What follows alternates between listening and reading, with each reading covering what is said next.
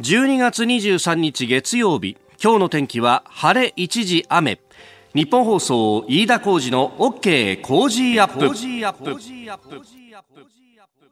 朝6時を過ぎました。おはようございます。ニッポン放送アナウンサーの飯田浩司です。おはようございます。ニッポン放送アナウンサーの新行市佳です。ニッポン放送飯田浩司の OK Cozy up。この後8時まで生放送です。12月23日去年までですと天皇誕生日というね、はい、祝日だったわけですが、うん、あの御代替わりがありまして、えー、そう。あの昭和天皇のあの誕生日は緑の日という形で残ってそのまま祝日っていう形だったんですが、ねええー、上皇陛下のお誕生日である12月23日は平日に戻ったというですね、はい。まあ、ただあの年末のこの時期なんで結構あの会社の中ではほっとしてる人なんかもいてあ。これで1営業日助かったっていうね、えーえーあの、みんな今日あたりは挨拶回りでね、もう一番忙しい時期でしょうけれどもね、うん、ちょっと朝方雨が降ってます。晴れ一時雨という予報をお伝えしましたが、はい、これ、あの、午前中というか朝方までで止むという感じなんね、ね、はい、朝を中心に雨が降りますので、お昼前後になってくると収まってくる見込みになってますね。おはい、で、気温も今日は上がりますんで。なるほど、うん、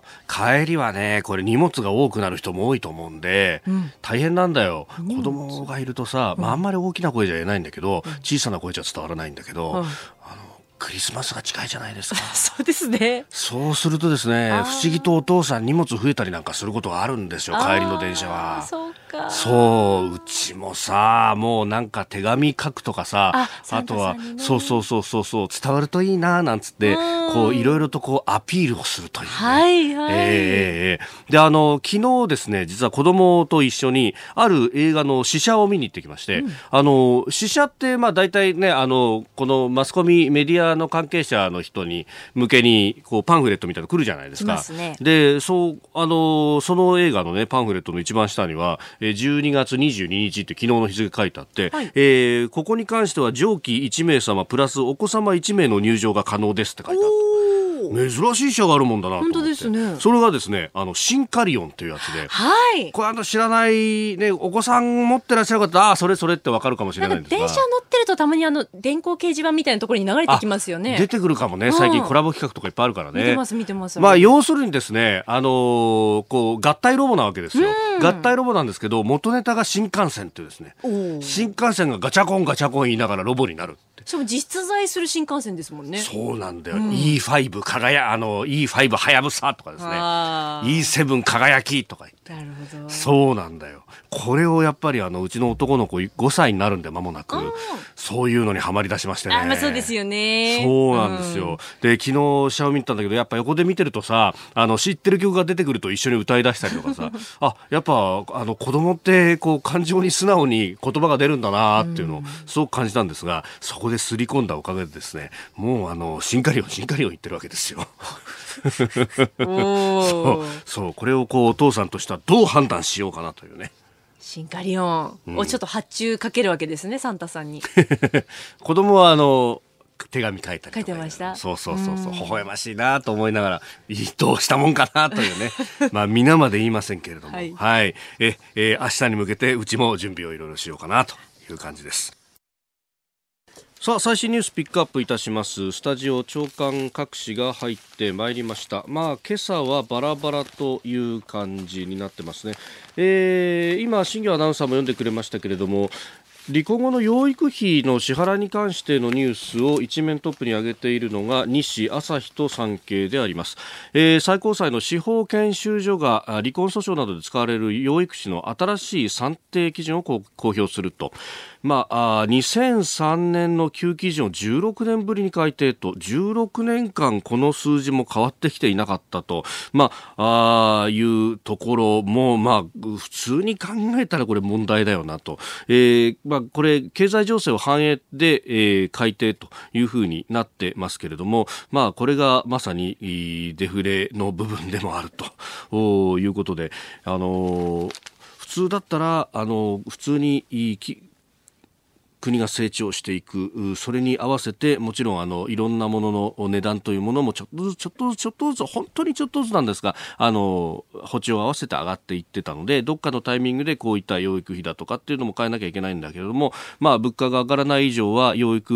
にかかる費用というのもさほど上がらなかろうということで16年間もほったらかしにできたということに、えー、なるわけです。まあもちろんですねあのそこには個別の事情とかもいろいろあって、えー、離婚したあ一方の、まあ、養育を払うう側が本当にちゃんと払っているのかとか、えー、そういった問題もあるんでその辺はまた別途ケースバイケースでいろいろ対応していかなきゃいけないところもあると思うんですけれども一応基準が変わったと。まああのこれ、えー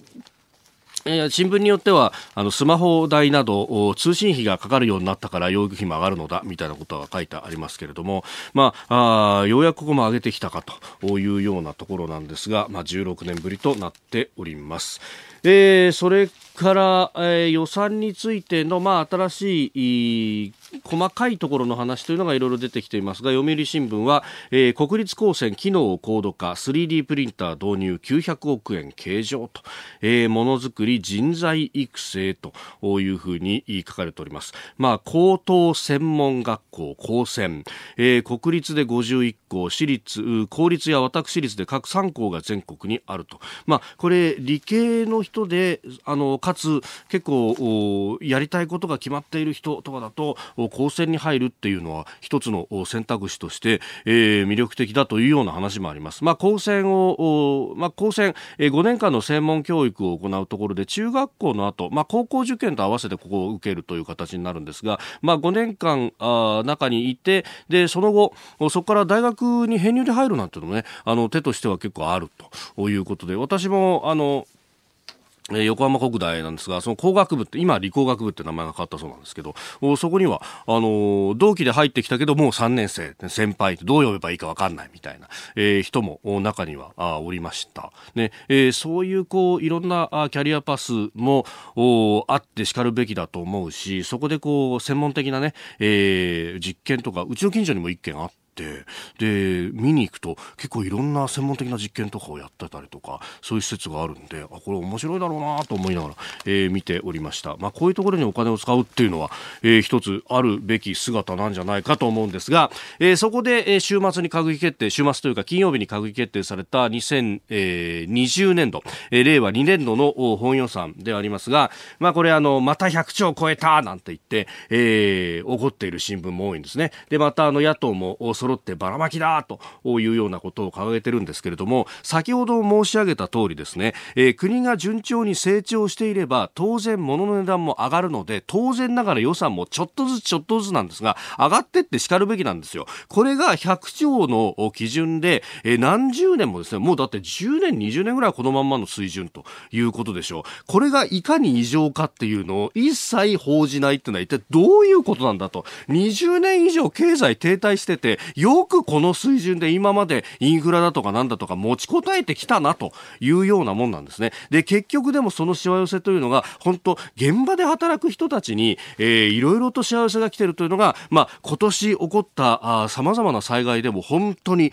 あの実感するところなんですね。ちょっとあの夕刊富士のコラムにも書いたことがあったと思うんですけれども例えば台風15号の災害があったとであれに関してですね、これメールもいただいて、えー、大田区の成明さん58歳会社員の方、立山の実家の瓦の修理ようやく終わりましたが、雨どいは間に合わないと、えー、まだ地域2割程度の普及状況で周りブルーシートだらけですと、3ヶ月程度で耐久性弱くなるそうなんで、そろそろ掛け替え時なんだけど、ボランティアの方々がいないということを、また様子見に来てください。よろしくお願いしますと、わざわざメールでいただきました。本当にありがとうございます。あの、今までであったら、こういうのも業者さんがたくさんいて、パパッとすぐに直せていたっていう。で、えー、しかも、これ、えー、緊急時だからって言って、例えば、あの、もう無理をしてでも、夜ギリギリまでこう作業するとか、あるいは資材をギリギリこう高いけれども持ってきて同じ値段でやりますよとか、そういう現場の心意気で支えてきたものが、ああいった大きな災害が起こった時に、なかなか復旧が難しくなってきているというのが、この日本の新たな現状として出てきたということなんですよね。で、あの、停電が長引いたというのもありました。あれも、これ日経が少し指摘していたんですが、1992年との比較で言うと、半分ぐらいに、えー、送電網への投資というのが減ってきてしまっていると。えー、それは、その株主の、まあ、もちろん権利を主張することは大事なんですけれども、一方でコストはどんどん切れるところは切って切った方がいいと。電中も、まあ、ギリギリ40年なんだけど、もうあと1、2年だったら我慢できるだろうと思って買えなかったところが倒れちゃったりとか、そういうことがいろんなところで起きていると、これ、コストカット市場主義で言ってきた、この20年ぐらいのデフレ経済っていうのが、いい加減持ちこたえられなくなったっていうのが、令和の新時代なんじゃないかと私は思うんですけれども、そのためには官民挙げて投資をしなきゃなんないんだけど、民の方はもう余力が今残っていないと。であれば、官がまず投資をして、経済を上向かせて、そして、えー、民も投資をするという好循環に変えるということが必要だろうと。なんで消費増税やったってそこにやっぱり帰ってくるんですよ。経済って本当大事だっていうのを、いい加減学んだ方がこの国はいいような気がします。あなたの声を届けますリスナーズオピニオンニュースについてのご意見をお待ちしております。今朝のコメンテーターはジャーナリスト須田慎一郎さんです。取り上げるニュース菅官房長官が沖縄を視察しました。それから日イラあ日米電話首脳会談、えー、そして日イランの首脳会談。いずれも週末に行われたものです、えー、そして総務次官の更迭、えー、さらに秋元司衆院議員の中国企業本社で経営トップと面会というまあ外為工法の違反で、えー、家宅捜索を受けているというあたり、まあ、須田さんに聞いていきましょう。あなたの声を届けますリスナーズオピニオン、えー、メールやツイッターでいろいろいただきますが、オープニングトークを受けてシンカリオン、えー、山友さんです、ツイッター。プラレールにはシンカリオンがあるので、それと N ゲージで、ネットでは N ゲージでシンカリオンを作っている人もいるようですごいですね、と。ほー。これなんかあの車両がさこう2つに割れたりとかしてまたこうくっつけ直してこうそうなんだよ。ロボにしたりとかするんで。そういうの一から作るって一体どうやって作るんだろうなっていうねすごいね。それからあの新聞紹介のところでもデフレについてやりましたがタディさんツイッターです、えー、長いデフレでお金に対する価値観がすっかり変わってしまった、えー、お金を使わなくなった結果その使い方もわからなくなったから無駄遣いという批判にさらされないことが正義になってしまったと。うん。うん。より品質の高いものとかよりもとにかく金額が安いものっていう方に、まあ、なっていっているというのは確かにあるかもしれないですね。さあ、次第はコメンテーターの方々とニュースを掘り下げてまいります。今朝はジャーナリスト須田慎一郎さんです。おはようございます。はい、おはようございます。いやカレンダーね、準備しなきゃいけないと。そうですよね。いろいろねやっぱりね、月曜日っていうとね、カレンダーの曜日ですからね。須田さんが触れると売れるっちゅうんですかね。いや、売れたいね、売りたいね。いねやっぱり楽しみだよね、これね。阪神タイガースのカレンダーももう絶賛。リスナーの皆様にプレゼント。働く人の心を育てる月刊誌「モラルビズ」300円今なら1冊無料で差し上げています。職場の風土を変えたい。上司や同僚部下との人間関係を良くしたい。ビジネス現場で直面する課題解決方法人間力を高めるヒントが満載。ものを作るだけじゃつまらない。人を作る企業を応援したい。公益財団モラロジー研究所発行モラルビズ。詳しくは日本放送。飯田浩司の OK 工事アップホームページのバナーをクリックモラルビズあなたと一緒にニュースを考える飯田浩司の OK 工事アップ。7時台はコメンテーターの方々とニュースを掘り下げてまいります。今朝のコメンテーター、ジャーナリスト須田慎一郎さんです。おはようございます。おはようございます。須田さんには番組エンディングまでお付き合いいただきます。では最初のニュース、こちらです。菅官房長官沖縄を視察。菅義偉官房長官は週末の21日と22日昨日おととい。沖縄県を訪れ火災で主要施設が焼失した首里城などを視察しました。沖縄のシンボルである首里城復元に向けた県との連携をアピールし政府の取り組みに対する理解を得ることでアメリカ軍普天間飛行場の名護市辺野古移設に反発する県民感情を和らげる狙いがあるということです。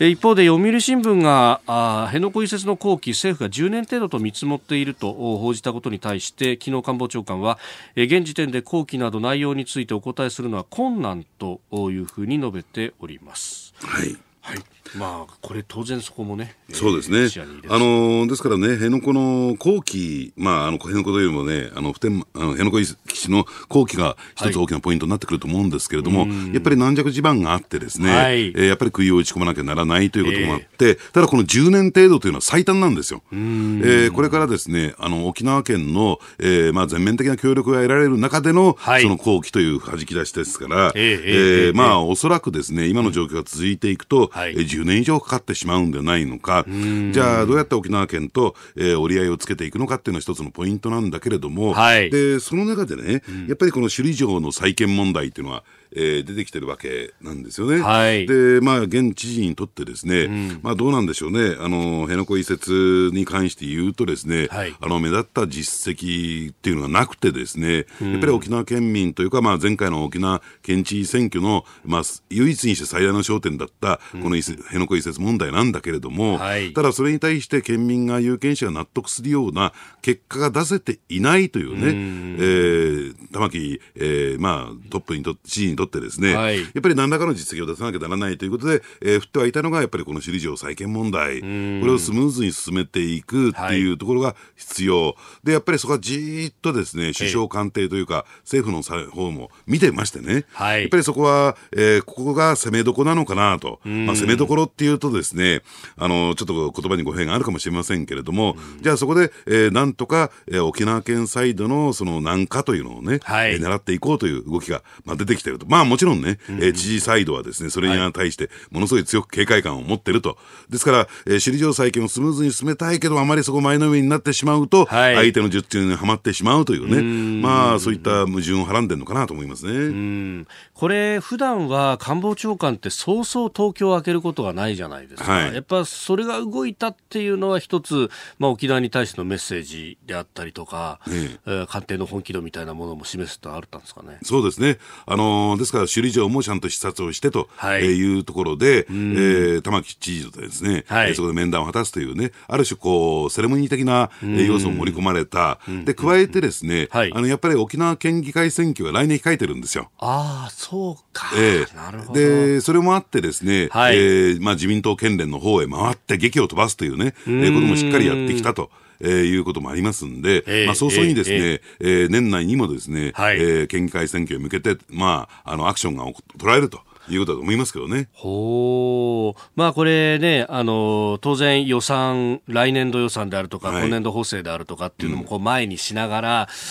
うん、という時期ですよね。そうですね。うん、で、やっぱりね、私ね、どうなのかな、はい、あの、やっぱり隠し玉としてのね、えー、IR、えーえー、あこれがね、浮上してくる可能性が高いんですよ。あの北海道が、あのはい、事態事態というかね、はい、知事はやらないよっていうことを、はいはい、鈴木知事はおっしゃいました。で当初3か所ですから、はい、あのとは言ってもですねあのねあの強く希望している和歌山っていうのは、うん、例えば大阪まあ8割方僕は決定だと思うんですね。でお互い関空を利用し合う中で、はい。えー、大阪和歌山ってのはちょっと無理だろうなと。2か所そこで近畿で作るっていうのはなかなか。えー、はい、でそうすると、えー、えー、やっぱり沖縄あたりがですね浮上してくるし、えー、まあ沖縄にとってもですねこれは非常に大きなメリットがある、はい。えー、そうするとやっぱりそのあたりをですね材料に、えー、来年の県議選が動いていくのかなと思いますけどね。これそうするとまとまった土地っていうとやっぱり普天間跡地ってことになってきますか？ただね、これはね、間に合いません。はっきり言って。その10年のっていうのがあると。えー、で、なおかつちょっとあの都市部すぎるのでね、住宅街に近すぎるので、また違ったところということになるんでしょうけれども、まあ、それについてはね、余地はたくさんありますからね。うんえー、まずは菅官房長官の沖縄視察についてでした。おはようニュースネットワーク。今朝のコメンテーターはジャーナリストの須田慎一郎さん。取り上げるニュースはこちらです。安倍総理とトランプ大統領75分電話会談。安倍総理大臣は21日の夜アメリカ側の要請でトランプ大統領と電話会談を行いました。緊張が高まる北朝鮮情勢をめぐって意見交換し日米の緊密な連携を改めて確認したとみられます。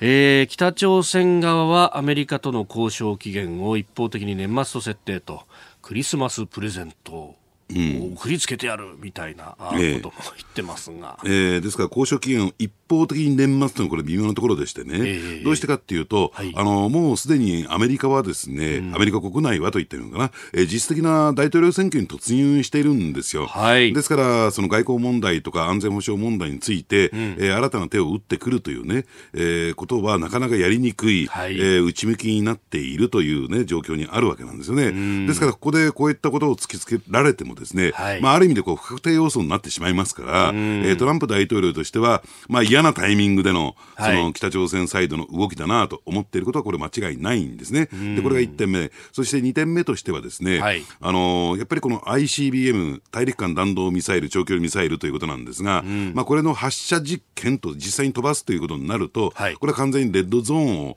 えー、超えてくる、あるいは核爆発のですね、はい、実験これもレッドゾーンを超えると。ですからこの2つについてはですね、まあ、言ってみれば2016年の米朝首脳会談以降全部控えてきたわけですよ。封印してきた。はい、で、それを要するに再開するということは、ええ、2016年以前に。2018年か。えー、18年、あ、そうですね。はい、ごめんなさい。2018年以前に、ええー、戻す状況を戻すと。えー、いうことになるわけですから、はい、まあ、それでもいいんですかと、す、えー、べ、てのこれまでのやり取りは水泡に帰してしまいますよということになるわけなんですよね。はい、だからこそトランプ大統領が、えー、えー、まあ、個人的にな関係、コネクションを作ったと本人は認識してるんでしょうけども、はい、えー、金正恩委員長が、要するにアメリカ大統領選挙の中で、はい、えー、そういったことはよもややってこないだろうと、えー、言ってるのもそこに意味があるんですよ。ですからそういった意味で言うとね、一寸刻みで、エンジンの燃焼実験であるとか、えー、小刻みにやってきたってい。うことは、これ結構ね、ブラフとい。うか揺さぶりで効い。てるはずなんですね。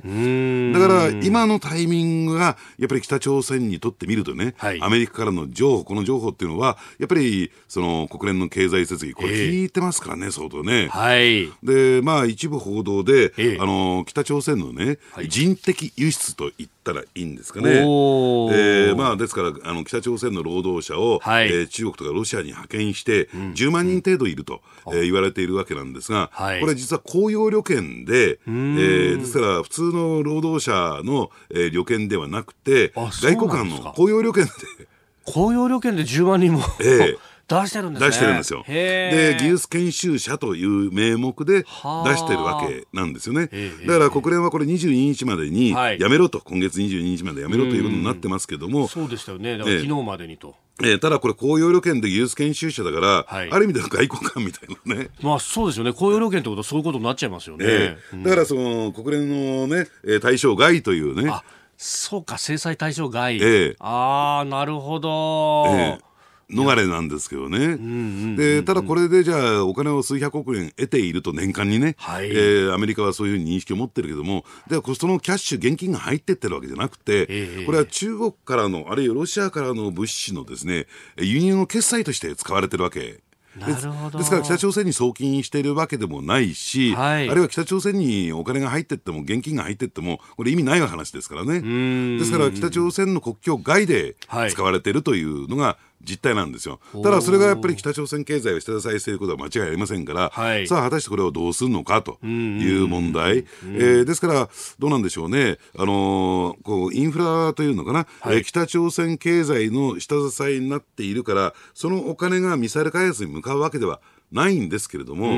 ただ、もともとのその実体経済がですねどんどん地盤沈下している中で、はい、果たしていつまで持つのかなという自分もありますよね。あその辺は北朝鮮、まあ、金正恩氏サイドとしても結構危機感のあるところだろうですね。ええ、あのですからね、え、あのこれはまあ表の世界の話じゃないけれども、うん、ほら北朝鮮は国家を挙げて、はい、ハッキング、あね。えー、あるいは偽札、はい、あるいは薬物麻薬、うんを生産していると言われてますよね。で実はね、はい、あの後者の偽札と麻薬については、えー、えー、国連の制裁決議結構効いてて、外部で持ち出しができなくなってきてるんですよ。そうなんですね。えー、あのですから、先だって11月かな、はい、えー、伊豆下田にですね中国から、えー、覚醒剤が相当数入って摘発されたってありますよね。はい、なぜあれが入ってきてるのかというと、北朝鮮ルートが遮断してるからなんですよ。あそうなんですね、ええ、なるほど、そうすると、中国側から持ってくる以外に方法がない。と。え。え、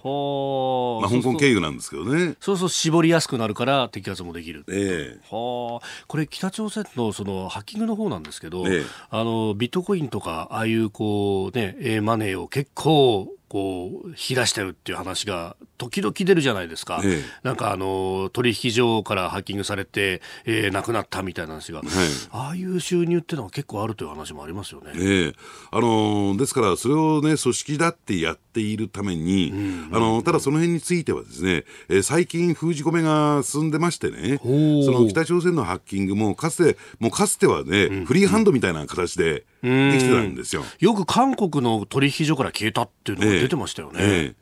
ただそのあたりも先細りの状況になってきて、だからここへ来てですね、いろんな意味で、えー、北朝鮮サイドが、その、まあ、焦り出しているというか、はい、えー、要求がですね、えー、まあ、あの、激しくなってきているというのはそこにあるんだろうと思いますけどね。うん。で、そのこう物資を流すというところでいうと、まあ、中国やロシアの影響かみたいなことになるじゃないですか。えー、その辺ってアメリカとしては、これ中国とはまあ貿易戦争今やってる真っ最中と、はい、その辺協力しろよって言ってもなかなかしてくんないみたいな事例もあるわけですそうですね、あとロシアもそうですしね、で加えて、えー、北朝鮮には地下に鉱物資源、豊富な鉱物資源を持っていると言われてますよね、はい、やっぱりそこに対する狙いであるとか、あるいは安全保障上の意味合いでの、えー、北朝鮮の、えー、港のですね長期租借、はい、こういったところもですねやっぱりあの中国やロシアにとってメリットのあるところですから、まあ、その辺で、えー、お金が水面下で流れるということもあり得るでしょうね。なるほどえー、では続いてのニュースこちらのニュースです。日イラン首脳会談海上自衛隊の活動はホルムズ海峡以外と伝達。安倍総理は20日来日したイランのローハニ大統領との首脳会談ですでに与党に伝えていた通り海上自衛隊の活動地域にホルムズ海峡とペルシャ湾を含めない考えをイラン側に説明しました、えー、ローハニ大統領は理解を示したとのことです。えー、アメリカとイランの核合意をめぐる対立について、まあ、日本は間に入っていく形になろうかと。いうところですかね、えー、あのただ、間に入っていくんですけれども、えー、ただしね、えー、そのイラン国内があのきちんとどうなんでしょうね、システマチックに、うん、あの意思決定が統一されてるのかどうなのかっていう問題があって、まあ、つまり制御がね、うん、つまりコントロールが効いてるのかどうなのかっていうことなんですよ。はい。うん、ですから、あのどうなんでしょうね、あの権権力のそのメインストリームサイドがですね、うん、えー、こういったゲリラ的な活動を、えー、全部こう指示し何か行われているということよりも、はい、ね、勝手に動いてるっていうね、うん、部分もあるんではないか、はい、でそうするとですね入っていきたくても入っていけないというか入ったところであまり効果がないということにもなるんですね、うん、ですからイラン国内の国内情勢の見極めっていうのが、はい、こう非常に重要になってくるのかなと。とは言ってもですねやっぱりその海域に、えー、ホノズ海峡であるとか、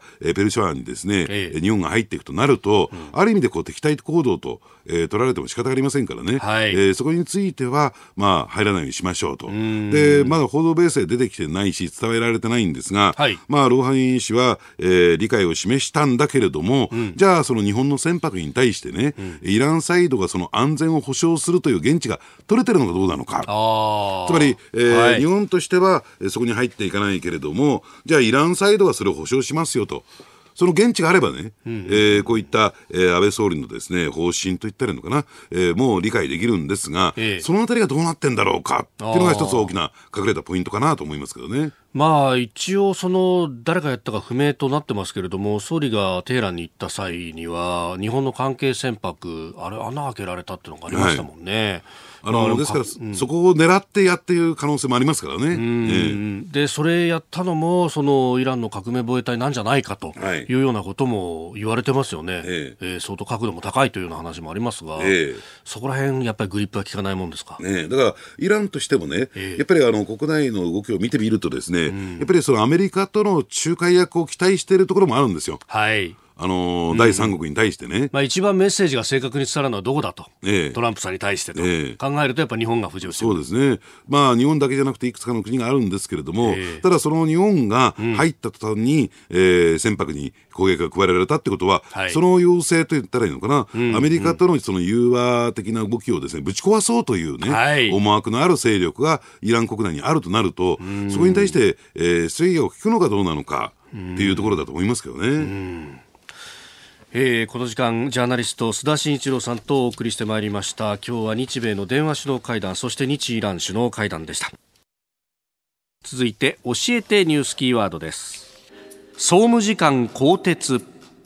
週末を揺るがした大きなニュースですが、えー、金曜日の夕方に入ってきましたね、えー、高市総務大臣は総務省の鈴木茂樹事務次官がかんぽ生命保険の不適切販売問題を起こした日本郵政の行政処分案の検討状況について、えー、日本郵政の鈴木康夫、上級副社長に漏洩していたと発表しました、えー、20日付で停職3ヶ月の懲戒処分にしましたが、えー、鈴木茂樹次官は、えー、そのの日付で辞職をしました。事実上の更迭となります。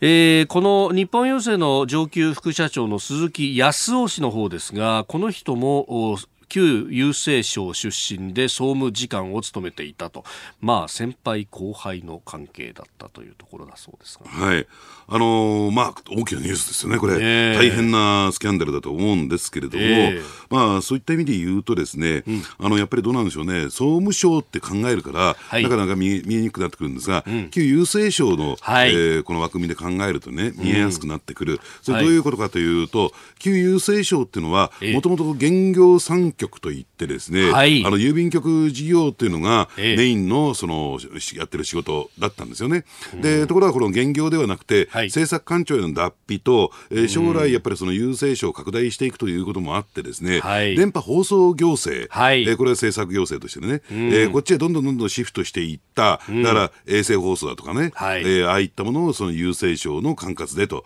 えー、でもちろんもともとこれベースとしてはあのー、NHK というね、えー、えー、存在があってですね、はい、まあですからそちらの方にぐーっとシフトしていった。でしかもその郵便局についてはですね民営化っていうのが、えー、進められた、このある意味で、えー、2つのね、はい、えー、塊みたいなね、えー、両輪がですね、まあ、今回微妙に絡んでるのかなと、えー、思いますよね。あのですからどうなんでしょうね、えー、一つは、えー、なかなかですねその、まあ、あの郵便局も日本郵政もですね、はい、民営化っていうところに対しては、非常にこう抵抗してるわけですよ。えー、ですからこれは、えー、小泉政権の時に郵政民営化で高中、えー、総務大臣が進めてきたんだけれども、うんはい、で当初はですねあの全面民営化というところがあったんだけれども、うん。はい、ブレーキがかかってしまってですね、えー、半官半民みたいなそういう状況、それは天下り先っていうこともありますし、あるいは、えー、この国がハンドリングをするという状況もあったんでしょう。はい、で、そこの負の側面とね、うん、が今回色濃く出てきてしまって、うん、結果的にこの、えー、ね、あの、鈴木上級副社長、両方とも鈴木なんでね、わかりにくいんですけども、はい、えー、NHK のえー、あ失礼、日本郵政の、うん、えー、鈴木上級副社長の方は、はい、さっき申し上げたね、NHK の方に今度プレッシャーをかけるというね。ね三すくみの。はい。だからこれはね、この背景を見てみると、えー、えー、郵政省の、旧郵政省のね、負の部分が全部出てきてしまったなと。うん。ね、これ高市大臣だったからこそ、明るみに出したんじゃないかなと思いますね。うん。それこそ NHK に対して恫喝だというような報道もありましたけれども、それほど強いことを言えるっていうのはやっぱり現役時代のこういろんなことがあったから、うん、まあ、癖が出たみたいなところもあるわけですよね。だって、ね、あのね、あの、旧郵政省にとって NHK っていうのは、はい、要するに自分たちが好き勝手できる、うん、え会社っていうかね、子会社みたいな意識ですから、えー、まあ、それなんで俺たちのことをね、うん、批判するんだ、俺たちと言っても、はい、あの、別にね、あの、郵政省、あるいは総務省じゃなくてね、うん、えー、か日本郵便なんだけども、まあ、日本郵政。ね、民間企業じゃないかというね。で、その辺もなんかこう、なんかこう、なかなか理解できないような雰囲気が頼ってるのはそうじゃなくて、これは三位一体なんだと。要するに旧郵政官僚、総務省の官僚にとって、はい、これは三位一体なんだから、えー、で、その中で誰が力持ってんだと、誰がトップなんだと、ね、俺事務次官だろうみたいなね。分からせてやるよ、分かんないんだったらと。そうそうそうだから片や一方からは先輩後輩の関係を利用して情報を取り、はい、ね。えー、そして、えー、片やね、えー、自分たちのその子会社的な存在である NHK に対しては恫喝する。これはね、別に特殊なというか、はい、この鈴木上級副社長ね、えー、まあ個人のですね、えー、特殊なキャラクターではなくて、はい、その旧郵政省総務省を持っている本質的なところなんですよ。当たり前のことなんです、これは。うん、ね、それが表に出てきた。だけなんですよ。なるほど。根は深いわけですね、これは。えー、今日のキーワード、総務次官更迭でした。メールツイッターいろいろいただいてるんですが、はい、あの7時前の枠のところで阪神タイガースのカレーってですね CM に入っちゃったらしいんで、ええ阪神のカレーか？とか。いろいろあの想像を及ぼしておりますが阪神タイガースのカレンダー。でございます。はいはい、はい、ねよくできたカレンダーをこう、えー、今日須田さんからいただきまして。さしてほしいよなそのぐらいね。カレッと来たらね、えー、この時期でというと、えー、みんななんか大喜利みたいにボケてくれましてありがとうございます。ええー、1月は矢野監督、はい、そしてその後ろにキャッチャーの梅野選手だけこう見えてるっていう、ね、来年梅野売りなんでしょうね。そういうことになるんですかねやっぱね。注目選手ですね。そうそうファンはこういう写真からいろいろ読み取るということでございます、はい、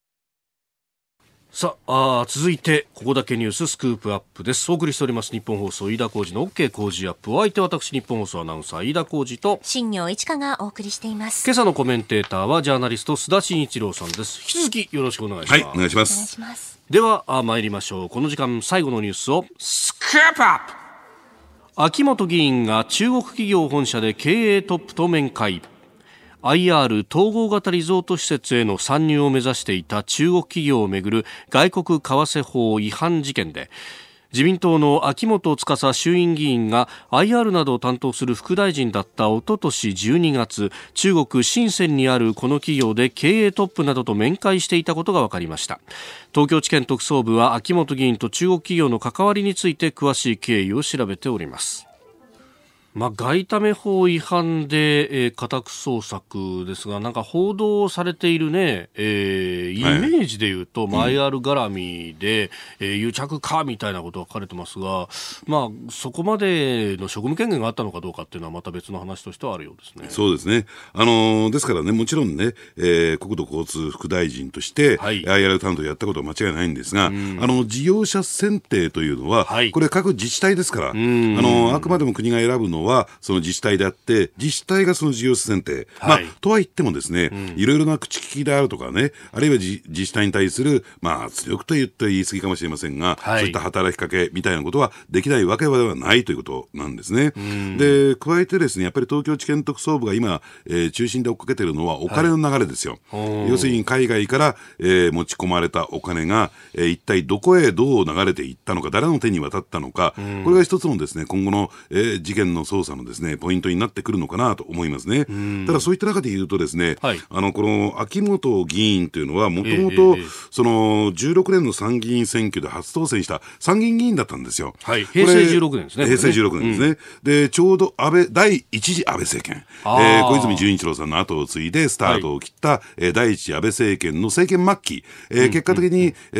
ー、まあ、安倍政権はですね、この参議院選挙で負けて55議席しか取れなかったのかな、確か。はい、えー、まあ、それで負けて体調悪化もあってですね、うん、えー、退陣っていう流れになっていくんですが、はい、で、その時にですね、安倍政権の末期に、うん、あの、実は防衛省の、えー、政務官をえー、に就任してるんですよ。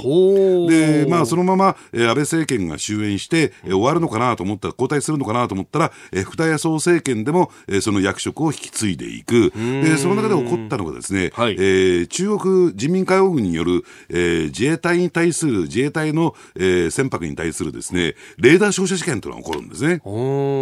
で、実はその時の、はい、えー、秋元議員の言動を全部チェックしていくとですね、うんうん、えー、その中国に対して相当な強硬姿勢で臨んでいる、もちろんそれはね、えー、防衛省という、ね、立場があったんでしょうけれども、はい、まあ、あの見てると、ですねあまり中国に対してはいい感情を持っていないなと、えいうことが伺えた、はい、えー、まあ、それの後のですね言動を見てもですね、うん、そういう感じだったんですね。でところがですねじゃあ一体ここまでね、その中国系企業と親しくなる、はい、でしかもこのね、えーまあ、中国系企業というのは、深センに本社を置いていて、えー、何年か前にですね、はい、中国を代表する IT 企業トップ100に選ばれてるんですよ。中国国内で。結構大掛かりにやっている。で、そしてこのインターネット上でゲームやスポーツくじ、はい、それお金絡みの事業をやるにあたってですね、えー、まあ、深センを本拠に置いて大々的にやってるんですが、手広くやってるんですが、いろいろ話を聞いてみると、うん、えー、まあ、中国共産党の、はい、幹部のですね、全面バックアップがなければ、えー、あんなビジネスはできないというのが、まあ、言われてるわけなんですね、地元でね。はい、で、おそらくですね、そのスポンサーというか資金を出しては、えー、中国共産党幹部だろうというのが地元のもっぱらの噂というかですね、えええー、評価なんですね。なるほど。で、そうするとね、やっぱり、えー、日本カジノ、そうするとそこに中国企業、で中国人が行くとなると、うん、その中国の影響というのが色濃くなってくる、はい、でそうするとそこに乗っからないとですね、うん、えー、なかなか前へ進んでいかない、はい、でそうするとそこから、えーね、あのハンドキャリーでという、まあ、現金を持ち込み、うん、手持ちで持ち込むんだけども、はい、その一回こっきりじゃないだろうと。相当額のお金が持ち込まれていたことはこれ間違いないだろうと。で、そうするとさっきの話に戻りますけれども、もともと中国に対してあまりいい感情を持っていなかった木本議員が、誰がね、対して誰が、えー、この中国系企業をつないだのか、はい、でそして秋元議員のところに一旦着地したそのキャッシュは、はい、秋元議員のところだけでとどまったのか、それともいろんなところに流れていったのか、まあ、おそらくですね間違いなくそれは工作資金ですから、えーね、あのさまざまなところにお金が流れていったことは間違いない、うん、だからその資金の流れを通じてですね、はい、そしてね、えー、そこのあたりを解明していこうというのは東京地検特捜部の狙いでありね、ただこれ問題なのがですね、はいやっぱり、あのね、えー、政治に影響、国政に大きな影響を与えかねない事件だけども、はい、やっぱり国会審議には影響を与えられないということで、うん、時間との勝負になってくるのかなと。で、ほら、来年の1月20日ぐらいから通常国会始まりますからね、はい、ちょっと早めに召集するみたいな話が出てますね。えー、まあ、ですから、そのあたりまでに一定程度の、はい、えー、成果を出す必要があるんだろうなと。ほう、そうするともうあと1か月ないんですね。ねえ。うん。結構しかも正月の休みをじゃあ返上であ返上でしょうね。はあ、ええ、でもそれ工作資金であるということを考えるとでまあ、あのこういっちゃなんですが秋元さん、副大臣クラス、ええ、でもっと決裁権限のある人たちにもってなると、相当大規模になっていく可能性があるかもしれませんね、ええ。ですから、そういった意味で言うとね、何かこう、動いたと、はい、えー、働きかけをしたということよりも、うん、その資金の流れがでもどうなんでしょうね、中国マネーが、はい、えー、ね、懐に入れてたっていうことが明らかになったら、おそらくですね、政治生命は終わるでしょうね。うん、だから場合によっては、そのもらってた人たちによってはですね、これどこなんでしょう、安倍さんの、うん、えー、まあ、ポスト安倍っていうね、はい、意味でも大きな影響を及ぼしかねない。それだけでも大きな話ですよ、これは。うん。意外とでかいところに。大物が名前が出てくる可能性があります。は別に逮捕されるところじゃないですよ、ええ、つまりそういったお金の流れの、えええー、資金の流れの一端に位置していたというところで実名が上がる可能性も私はあるんじゃないかなと思いますね。うんえ、今日のスクープアップ秋元議員中央企業本社で経営トップと面会というニュースから、えー、今後に及ぼす影響についてもお話しいただきました